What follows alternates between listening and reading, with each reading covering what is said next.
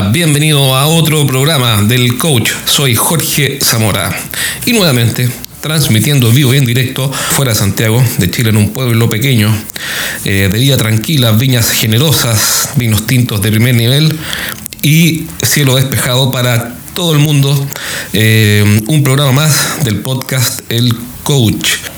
Me entrevistaron en un podcast eh, dirigido a empresarios preguntándome cómo organizar un sistema de teletrabajo. Y lo que hice fue en esa entrevista resumir eh, los puntos básicos de un teletrabajo para un equipo de ventas.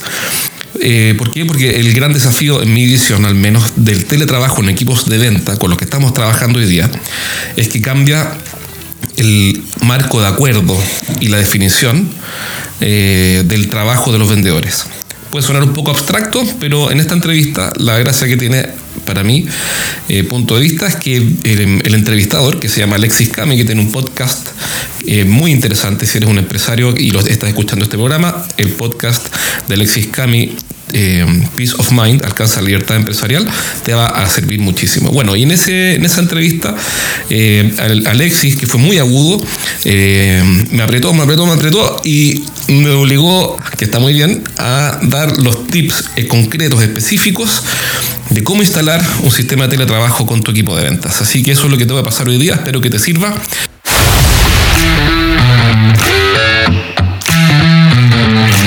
Entremos, entremos en materia. Vamos, Un empresario, empresa mediana, hoy día, hoy día ¿qué, ¿cómo tiene que partir para, para avanzar en términos de, vender a, través del teletrabajo cuando está acostumbrado a juntar a su gente, a discutir con ellos, a ir midiéndolos de, de cerca y de cara a cara. ¿Cuáles son los primeros pasos que tiene que dar? Mira, lo primero, lo primero antes de entrar en el cómo resolverlo, hay que entender, en mi opinión, algunos, algunas cosas, principios y datos reales.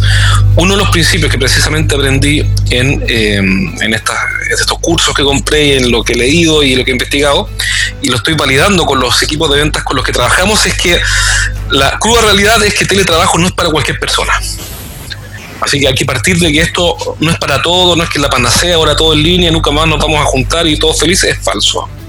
Eh, de hecho, en este, esta persona que te comenté recién nombra las, em, los atributos o las competencias que hacen que el teletrabajo te, te dan las competencias ideales. Y son seis: tolerancia a la soledad, autonomía, automotivación, baja supervisión, autodisciplina y administración del foco. Es decir, nadie.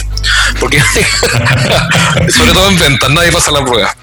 Em, bueno, estamos hablando como en todo, no es el caso ideal a la persona perfecta. El punto que quiero decir es que lo primero que nos hemos dado cuenta haciendo pruebas em, de distintas prácticas en las empresas es que efectivamente el teletrabajo no es para todo el mundo, no es la panacea. Em, si crees que esto te va, esto va a funcionar siempre y para todos, no es así. Hay personas que necesitan más eh, conexión. Supervisión, estar encima. Exacto, y otras que necesitan menos. Cara a cara. Exacto. Entonces. hoy, día, la empresa se encuentra con, que el equipo que tiene es el que tiene, no fue armado para teletrabajo. Estoy de acuerdo. El punto es que. ¿por, qué, ¿Por qué digo lo anterior? Porque un ejercicio práctico que hacemos que no tiene ninguna complejidad, tampoco tiene validez académica o científica, solamente busca ordenar las ideas, es hacer un ranking que es una tabla básicamente donde asignamos un puntaje de 1 a 3, 1 mínimo, 2 medio, 3 máximo, para cada eh, vendedor del equipo en cuanto a cómo cumplen estas seis competencias, que las repito, que no las inventé yo, la, aprendí en el curso de Ignacio, que me pareció muy bueno, que es tolerancia a la soledad, autonomía, automotivación, baja supervisión, autodisciplina y administración del foco. Haces el puntaje que en base a la observación, porque las competencias son observables, haces el ranking y ya tienes a los 4 o 5 que más apoyo necesitan. Y ahí está ahora el nuevo principio. El principio es que eh, es que las personas necesitan contención, especialmente en este momento. Así que si eres un empresario y estás escuchando este programa y no estás acostumbrado a contener a tu equipo, bueno, malas noticias, ahora vas a hacerlo o vas a perder a tu equipo. Eh, me llamó... ¿En, qué se transforma esa... Acompañar y escuchar. Es decir, estar cerca. Contener, básicamente, contener es generar un espacio emocional opuesto a la tensión. Yo aplico tensión para generar aprendizaje y tengo que regularla. Por ejemplo, yo le aplico tensión a un vendedor. Si le digo, preséntame en una semana más un plan para aumentar las ventas de esta línea en un 20% eh, durante este año. Aplico tensión. La contención es lo contrario, es acoger. Eh, así es que la persona se sienta la verdad es que sienta que, que protegida, acompañada. acompañada. Entonces, eso que parecía un opcional, lo que estamos viendo, y cuál calza con lo que dice la academia, eh, es que ya no es un opcional, es, tienes que hacerlo porque si no el equipo no funciona. Digamos. Ya, pero, pero volvamos. Primero hago la lista, lo gradúo y tengo a los que más se adaptan y a los que menos se adaptan. Perfecto. Ya sabemos a quiénes vamos a reforzar más eh, y quiénes necesitan más apoyo. Ahora, ¿qué hago después? Yo me debería enfocar, yo me debería enfocar en, en apoyar más, sacarle más provecho a los que tienen más eh, están más adaptados a, potencialmente el teletrabajo? No, no, mira, aquí estamos en materia de opiniones, por supuesto. Lo que pasa es que nuestra primera prioridad en la estrategia de venta, imagínate una matriz de 2x2, donde en la horizontal tienes clientes y la vertical productos. Es lo que se llama la matriz de crecimiento en base a fortaleza. Y tienes clientes nuevos, perdón, históricos, clientes nuevos. Productos históricos, productos nuevos, te queda una matriz de 2x2. La primera función de venta es proteger la base. ¿Qué quiere decir eso? Proteger la base significa que aquellos que compran no dejen de comprar. Yo sé que todo esto, todo esto es obvio, pero bueno, así funcionan las cosas, son todas obvias. Pero lo primero entonces es que aquellos que compran no dejen de comprar. Y nosotros en la estrategia de venta le llamamos eso frenar la, frenar la caída, detener la caída. Todos sufrimos un daño, un golpe, que acá, la, la explicación está de más.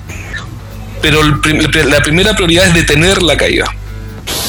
Por ende, hay que arreglar con los bueyes que se tiene, por ende, con tu equipo de ventas, lo primero es que abastezcan lo que los clientes están comprando, que no dejen de abastecer, que parece obvio, pero como te digo, aquí en teletrabajo nada es obvio. Aquí voy con eso. Voy a que sigamos vendiéndole o abasteciendo de repuestos, insumos, productos, servicios, de lo que sea, a los clientes que normalmente tienen que comprar porque en este escenario las empresas no estaban preparadas para teletrabajo. Si eres un empresario que dirige un equipo de ventas y quieres que tus ventas crezcan en medio de esta crisis, esta invitación es para ti. Voy a entrenarte personalmente cada semana en el nuevo programa de coaching que acabo de abrir. Te voy a ayudar en vivo a motivar y potenciar a tu equipo de ventas, atraer más clientes, vender por internet y mejorar la estrategia de crecimiento de tu negocio. Vamos a trabajar juntos en un programa de coaching que te dará resultados importantes antes de 90 días. Si estás interesado, envíame un correo a jorge.estrategiasdeventa.com con el título Información. Entonces no es obvio que mi cliente que todos los, todas las semanas me compre repuestos, voy a inventar, esta semana me compre, yo le facture y le despachen y le llegue y pague. Eso no es obvio. Esa cadena de suministro obvia, bueno, ya no es obvia. Entonces lo primero es que los que compran no dejen de comprar y asegurar el abastecimiento. Eh, en realidad esa es la segunda fase. Conceptualmente la primera es el shock, que es natural, que es el miedo, el pánico, el congelamiento, y la segunda es abastecer. Y la tercera es crecer que ya esa es otra conversación de cómo hago para prospectar y vender por internet. ¿okay? Pero vamos a la, primera, a la etapa anterior, que es esta, que es abastecer. ¿Y qué hago con mi equipo? Eh, lo primero, y retomo el punto anterior, discrimino quienes necesitan más, más contención y quienes menos. Quienes van a necesitar más supervisión y quienes menos. Entonces no quiero, no quiero decir que este es el momento para empezar a priorizar unos sobre otros en cuanto a la estrategia de venta, porque lo que está en juego es abastecer el primer cuadrante es cumplir con el mínimo para que la empresa no desaparezca.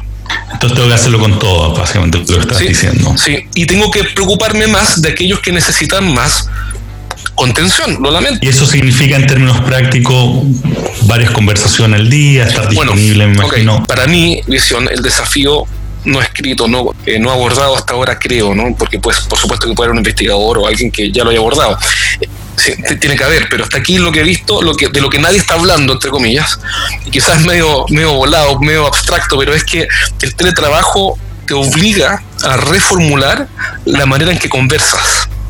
Lo que está cambiando es, es, primero, el acuerdo de conversación y segundo, el marco de conversación, que le llamo, y segundo, la manera en que converso. ¿A qué voy? Hoy día yo soy gerente, inventar, de una empresa y, tenemos un marco. Yo, tengo yo soy dueño de una empresa, tenemos un marco por el cual ya sabemos qué esperar el uno del otro y cuáles son las condiciones para que podamos conversar y, operar. Básicamente las empresas son sociedades de personas, igual que el país, igual que Chile, igual que México, igual que Colombia, solo que son más pequeñas. Y los equipos de venta también son sociedades. Entonces tenemos una forma, un acuerdo más o menos formal, más o menos escrito, que funciona para que nos pongamos de acuerdo. De hecho, la constitución, entre comillas, ¿no? se respeta y nadie la lee. Ya está internalizado cuál es el marco, y ese es el primer punto, el marco que usamos para ponernos de acuerdo. Ese marco desapareció con el, con el virus y todo este asunto del aislamiento. En mi opinión, desapareció.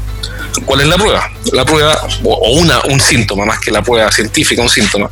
Tengo un cliente que son varios equipos de venta, y un gerente comercial, Francisco, un tipo que re buena persona, me contó hace dos semanas que me dijo lo siguiente, llamé al vendedor a las 10 de la mañana, el tipo no me contestó y me llamó 15 minutos después y me dijo, jefe, disculpa, no te contesté porque estaba en la ducha, por eso no te pude responder. Cuando un vendedor te dice que no te pudo responder a las 10 de la mañana el día martes porque estaba en la ducha, es porque ni siquiera sabe que, no debería estar en la ducha esa hora. pues ni siquiera lo trató de ocultar. Ni siquiera lo trató de ocultar. O sea, cándidamente dijo, mira, me estaba duchando. Eh, porque si hubiera estado mintiendo, le habría dicho, mira, no te puedo contestar porque no te escuché. No, no, le dijo al gerente comercial, mira, no te contesté porque estaba en la ducha. Entonces, ¿cuál es el gran aprendizaje para, para nosotros? Es que ahora nada es obvio, absolutamente nada es obvio. ¿Por o sea, este momento de, volver a explicitar cómo, nos vamos a cómo nos vamos a relacionar. Exacto, hay que redefinir el marco. Eso es lo primero que hacemos con las empresas. Que es un gran desafío para empresarios que normalmente no explicitan. Exacto, estamos redefiniendo el marco de manera explícita, es decir... ¿Qué elementos tiene que tener ese marco? Es un documento, es una herramienta para que, para que haya conducción, siempre usamos herramientas y eh, es un archivo muy simple, un archivo texto, donde el empresario que trabaja con nosotros tiene que, con nuestra ayuda, que es bastante simple, en realidad muy simple, es que escribir varias cosas, y las tengo acá, pero, pero tiene que escribirlas. Y tiene que, una vez que las escribe, tiene que entregárselas al equipo y explicarles por qué es tan importante este nuevo marco. Hay un por qué y un para qué, las dos cosas. Eh, pero te digo, tiro de inmediato cuáles son los, los, elementos, para que no se me quede ninguno afuera. Uno de ellos, y que, que es la pregunta que se hacen todo el tiempo los vendedores, bueno, es cómo me van a medir a mí. Y no es obvio. Porque bueno, ¿cómo los vas a medir? Los vas a medir con eh, las metas de siempre, vas a adaptar la meta, le vas a pedir em, crecimiento, le vas a pedir que primero contenga la caída y asegure el abastecimiento de la base de venta, la venta histórica, ¿qué es lo que vas a hacer? No es obvio. Ni siquiera para el gerente creo que sea obvio, para ser honesto. Porque nada es obvio.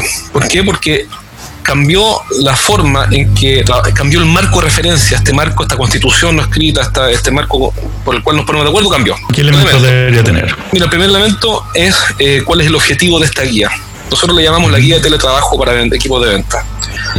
Eh, y básicamente lo, lo, que hacemos es ayudar a, a que quede explícito cuál es el objetivo de esta guía, porque ni siquiera eso es obvio. Imagínate que hace la guía de la banda, o se la explica, y, pero no está claro cuál es el objetivo. Bueno, tiene que estar objetivo. supongamos que está. Segundo, eh, ¿qué esperamos de ti, de usted? ¿no? Ejemplo. De usted? Por ejemplo, eh, acá, acá, deberían estar las metas, por ejemplo, cuánto vender, cuánto... Mira, no, aquí, aquí sobre todo es la situación.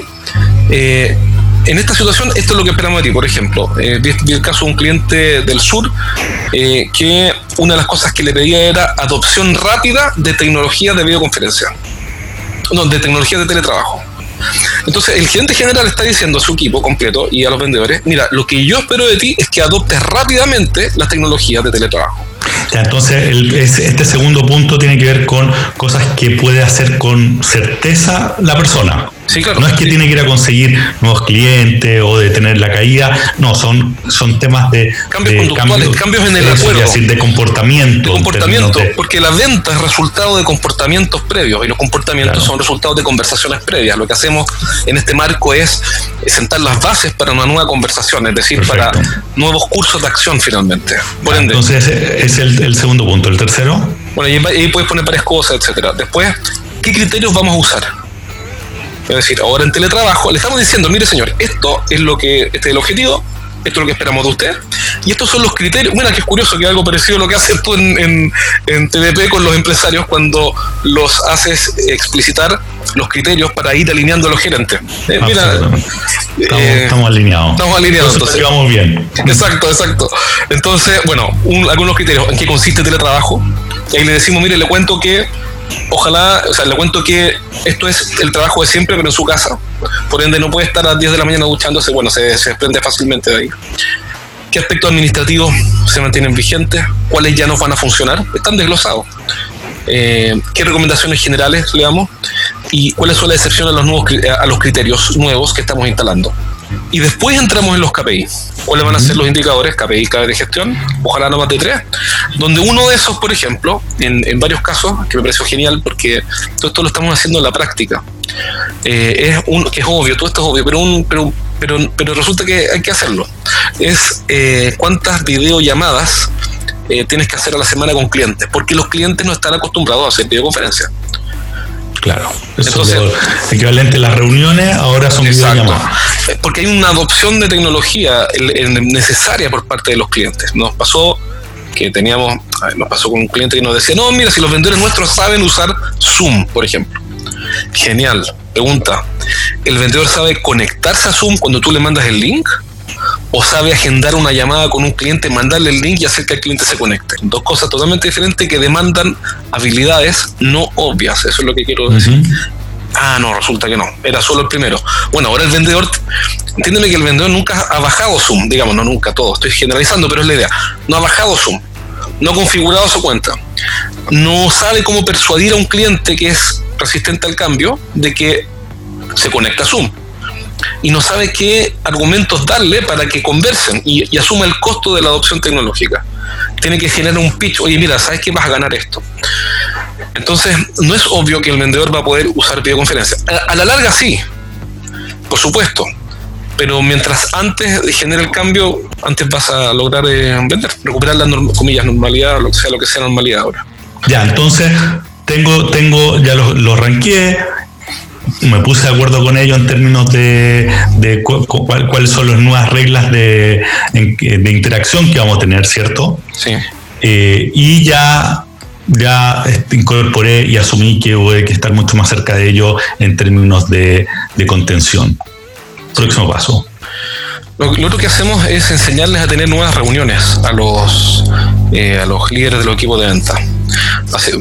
Hay un montón de cosas que se pueden hacer, pero la idea es ir eh, nosotros usamos siempre la lógica que uno de mis socios aprendió en, Pepsi que, que grababa fuego es one done, well done. Un paso dado, pero bien dado. Entonces, aquí voy. En vez de llenarte de reuniones y tener 40 reuniones con el equipo de venta, es solo asegurar algunas que sean activas o eficaces, que, logren, que logren finalmente el objetivo. Entonces, eh, ¿cuáles son esas reuniones? Nosotros recomendamos tres. Hay autores y investigadores que recomiendan más, nosotros usamos tres con el equipo de venta el día de mañana podemos cambiar de opinión si encontramos que van cambiando las cosas y no hay problema. Por ahora hacemos tres. La primera es la planificación semanal, que en realidad no es más que la adopción de una práctica offline que hacíamos antes de este escenario, solo que ahora se digitalizó. ¿Qué quiere decir esto? Es que el, y, es, es la herramienta de dirección de ventas que nosotros vemos que impacta más en los equipos. Es decir, un equipo bien entrenado en ventas, pero mal dirigido le va mal. Así estoy resumiendo, generalizando. Y un equipo si tú pones el batallón chiflado, una película muy antigua, con un buen director le va a ir bien. Eh, porque la clave está en no tanto en hacer las cosas bien, sino que en asegurar que hagan los temas correctos. Lo que hay que hacer. Lo que hay que hacer. Que no pierdan el tiempo en actividades, clientes, oportunidades de segundo orden. Entonces, eh, lo que hicimos ahora, bueno, más que nunca, más que nunca, eh, asegurar la reunión de planificación semanal entre el líder del equipo de ventas y el vendedor. Y por supuesto se pero eso, eso es llevar la misma reunión ahora por Zoom o lo que la plataforma que elijas. Sí. O sea no no descontinuarla básicamente la recomendación ahí. lo que pasa es que ¿Por qué la menciono? Porque nadie la hace, digamos, no, no conozco. que la hacen. Sí, muy Es como la RCC nuestra, la reunión semanal de coordinación. Ya. Con la primera línea, esta, esta es con, con, con en, venta. Esa era la primera, dijiste tres, tres, tres instancias. Sí. Eh, la segunda es lo que llamamos el check-in. check-in, la reunión de check-in. Bueno, tiene varios objetivos la reunión de check-in. La reunión de check-in es, eh, aunque parece bien burdo o, podría ser fácil, es fácil eh, pensar que no tienes que, que, es superficial, que básicamente que todos los días en la mañana, de lunes a viernes, nos conectamos a las hora que tú acuerdes con tu equipo, 0830 a las 8 de la mañana, la hora que tú. Al inicio, lo más cuando, cuando, parte el día. Exacto. Todo el mundo afeitado, peinadito, bonito ahí, la pantalla con colonia. Ah, aunque no, no, no, vas a ver si es que tiene pijama de la parte de abajo. no vamos a ver si tiene pijama de la parte de abajo, pero eh, es una puesta en marcha, es la reunión de, puesta en marcha. Ok, y, esa, y, en esa definen probablemente cuáles son las prioridades del día, en qué, cuáles son qué es lo que están buscando cada uno, en qué van a estar. Exacto, son tres cosas, dura 20 minutos, tiene tres partes. La primera es el contexto, dar contexto al día. Bien, señores, entonces, bueno, día miércoles, buenas noticias. Hoy día está llegando un, sé yo, una partida nueva de productos, así que preparen el abastecimiento de las órdenes que estaban en pausa. Otra buena noticia es ABCDFG, esto es lo que está pasando, nos está yendo bien. Hay una, hay una necesidad de comunicar que si antes era importante, hoy día es imprescindible. Entonces, lo primero es dar contexto al día. Segundo, contener a los vendedores. Escucharlos, qué es lo que más te ha costado, cómo te ha ido, cómo les ha ido con las videoconferencias con los clientes, cómo han reaccionado, qué hiciste tú para resolver eso, qué, qué opinas tú, Carlitos, le podrías dar alguna idea a Francisco que te está escuchando, cómo lo resolviste tú, Santiago, en el sur. Y, después, eh, bueno, eso, o sea, damos contexto, contenemos y tercero, generamos aprendizaje con esas preguntas.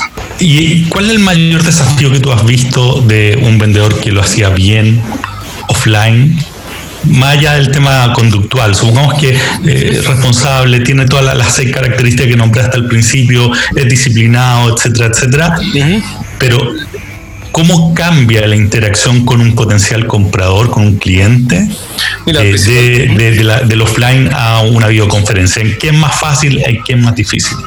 Mira, la, principal dificultad que vemos, eh, observación solamente con los equipos con los que trabajamos, es que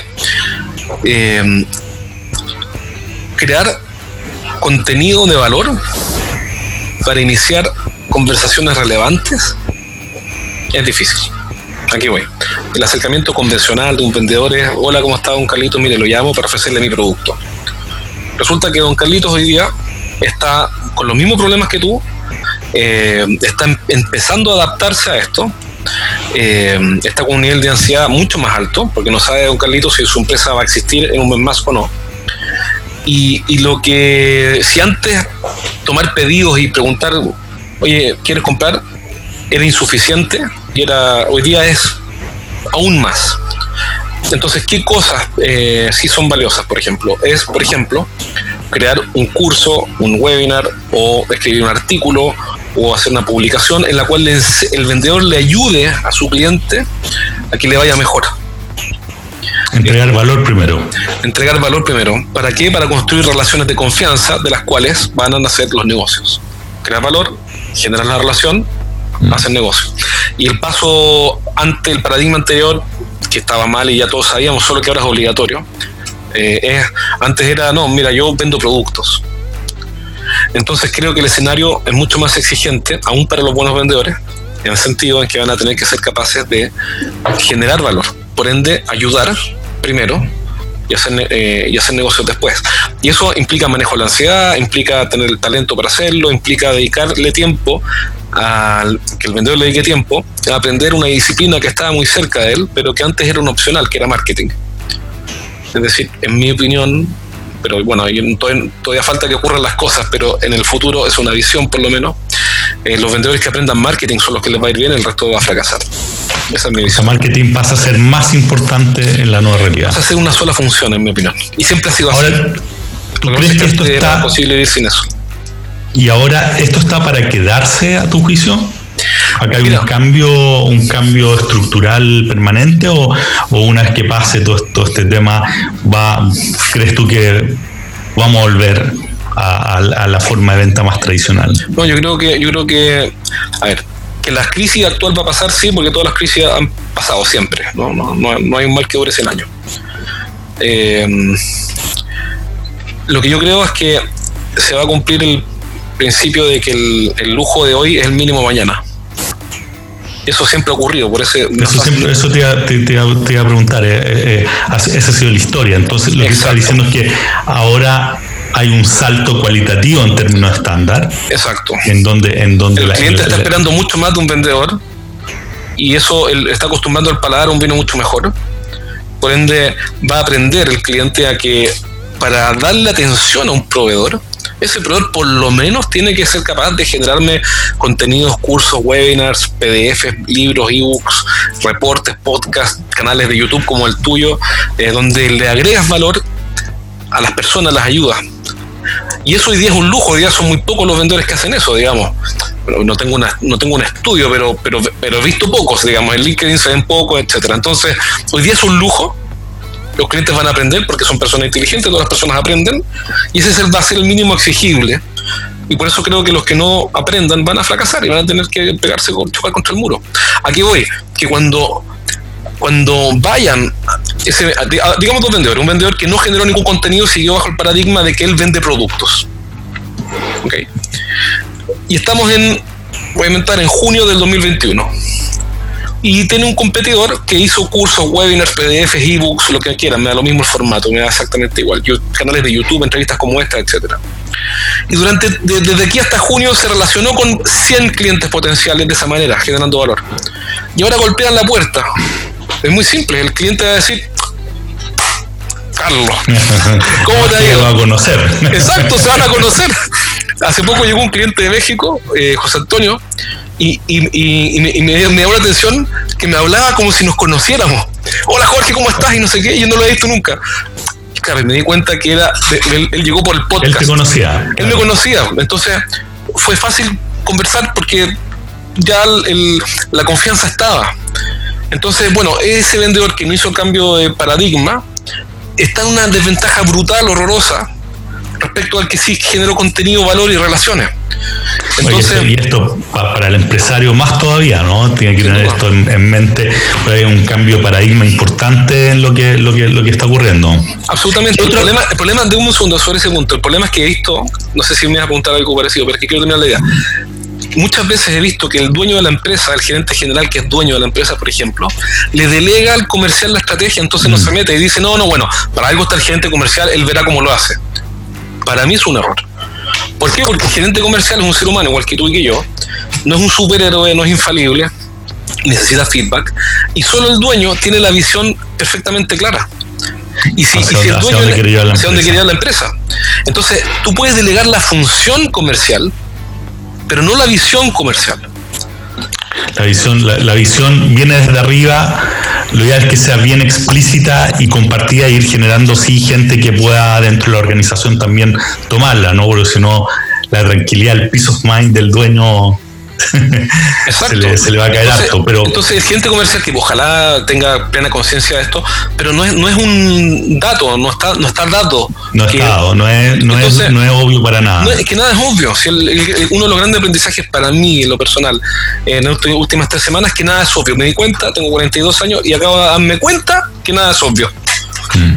Entonces, eh, si tú tienes, si estás escuchando este programa y tienes una empresa y tu área comercial, tu gerente o tú mismo, quien sea, no estás generando relaciones de valor en este minuto donde la atención, las ventanas de atención eh, son mucho mayores que antes porque están más tiempo en redes sociales, por ejemplo, tus clientes, particularmente en LinkedIn, que diríamos que es la red social por excelencia para el mundo de empresas, pero eh, esa otra conversa. Bueno, entonces estás dejando el espacio en este momento a tu competencia para que, eh, para que lo haga. Y, y, perdona que, que quiero terminar un punto y me tomé la, me tomé la conversación. Lo que pasa es que ayer hice un, yo tengo un círculo privado en el que entreno gerentes comerciales y dueños de empresas. Y ayer... El momento de la... De, la avisos comerciales, avisos comerciales. Dale, con todo. Ah, con todo. Eh, y ayer hicimos una llamada y les mostré tres casos de empresas que están haciendo lo que yo te acabo de decir y se las mostré para que saquen la conclusión. La primera, webinar en vivo Furukawa, no tengo idea, yo no soy auspiciador de Furukawa, ni me paga Furukawa, ni no tengo idea. Los furukawenses, no conozco los furukawenses. Furukawa conectado a usted, cableado de alta velocidad en cobre, Cato 6, me imagino será Cato 7, Cato A, Cato 8, cuál elegir 21 de abril y un argentino hace la clase online. Entonces, ¿por qué se lo mostré ayer del círculo? Porque si un fabricante de cableado de algo en cobre está haciendo webinars, después de eso, ¿saben qué? Mira, no hay excusa. Claro. Ahora, ¿cuántos se van a conectar a ese webinar? Ya serán 10 personas, no tengo idea. Capaz que es un Furukawa se enoje y no sean 10, sean 1000. Bueno, pero da lo mismo porque son compradores potenciales que tienen el valor suficiente como para que tú digas, mira, tengo, se conectaron 5 personas, está perfecto. Ahora, esto, esto habla que, se, está llenando el espectro de material, de contenido. Y esta ventana se cerrar. De hecho, de hecho quizá, quizá uno de los grandes cambios es que ya, ya la ventaja se terminó de aquellos que, que lo pudieron hacer y hoy día el nuevo mínimo es este.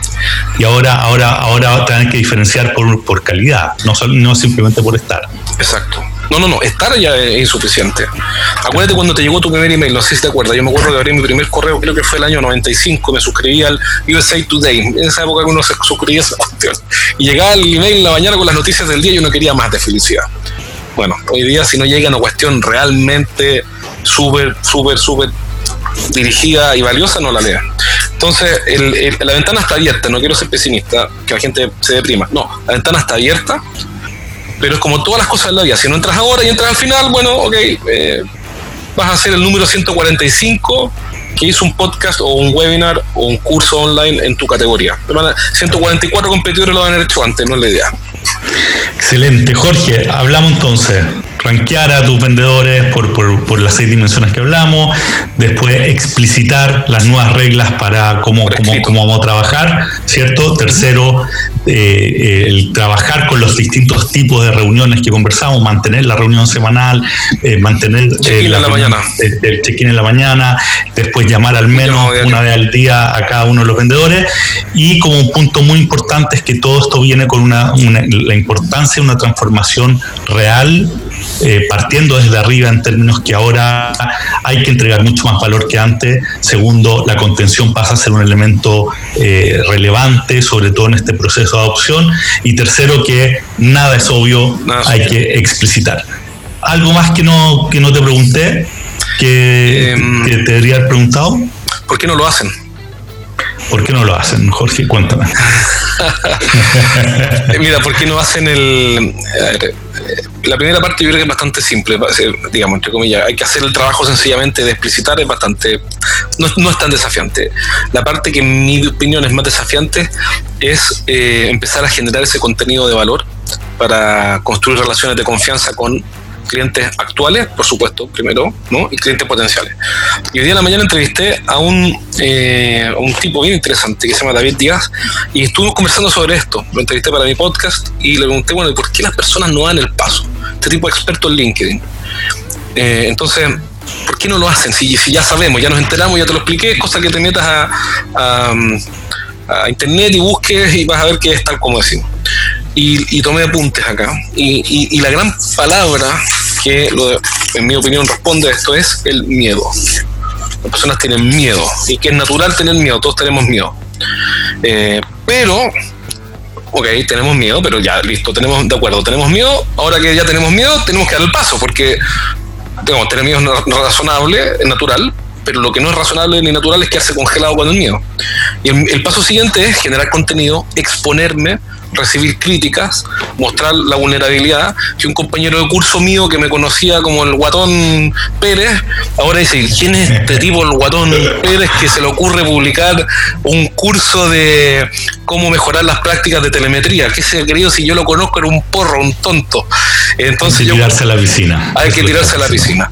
Porque el miedo que está muy bien, paraliza, pero hay que agarrar, tomarlo de las astas y avanzar. Entonces, eh, el mismo caso tuyo, tú estás haciendo un podcast y yo también tengo un podcast y siempre está un poquito, no sé si te pasa el temor, no estaré diciendo, no estaré diciendo alguna estupidez.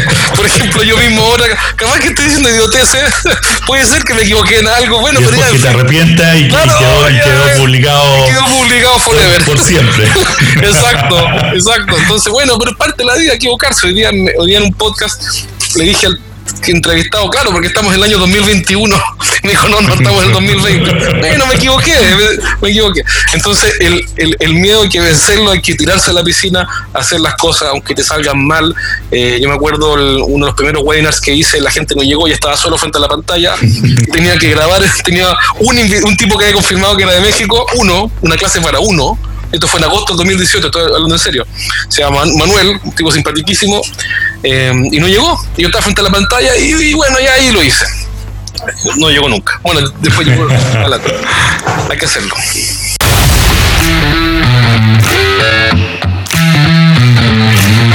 Bien, espero que este programa te haya servido. Especialmente mi sugerencia siempre es que implementes al menos una cosa. El mundo es de los que implementan, de los que se atreven, de los que hacen cosas y no de los que dicen que quieren o que dicen trataré de, voy a tratar de. No, no, es de los que hacen las cosas. Así que si rescataste al menos una idea en este programa que te pareció útil, implementala hoy día mismo o delégala para que la implementen hoy día mismo. Acuérdate además que si quieres formar parte del grupo de gerentes que estoy coachando quieres que yo sea tu coach personal para ayudarte a que tus ventas mejoren o que tu equipo de ventas, tu equipo, tus vendedores mejoren, entonces mándame un correo a jorge.estrategiasdeventa.com con el título información y voy a comenzar a ayudarte hoy día mismo para que tu negocio finalmente despegue. Un abrazo, nos vemos pronto.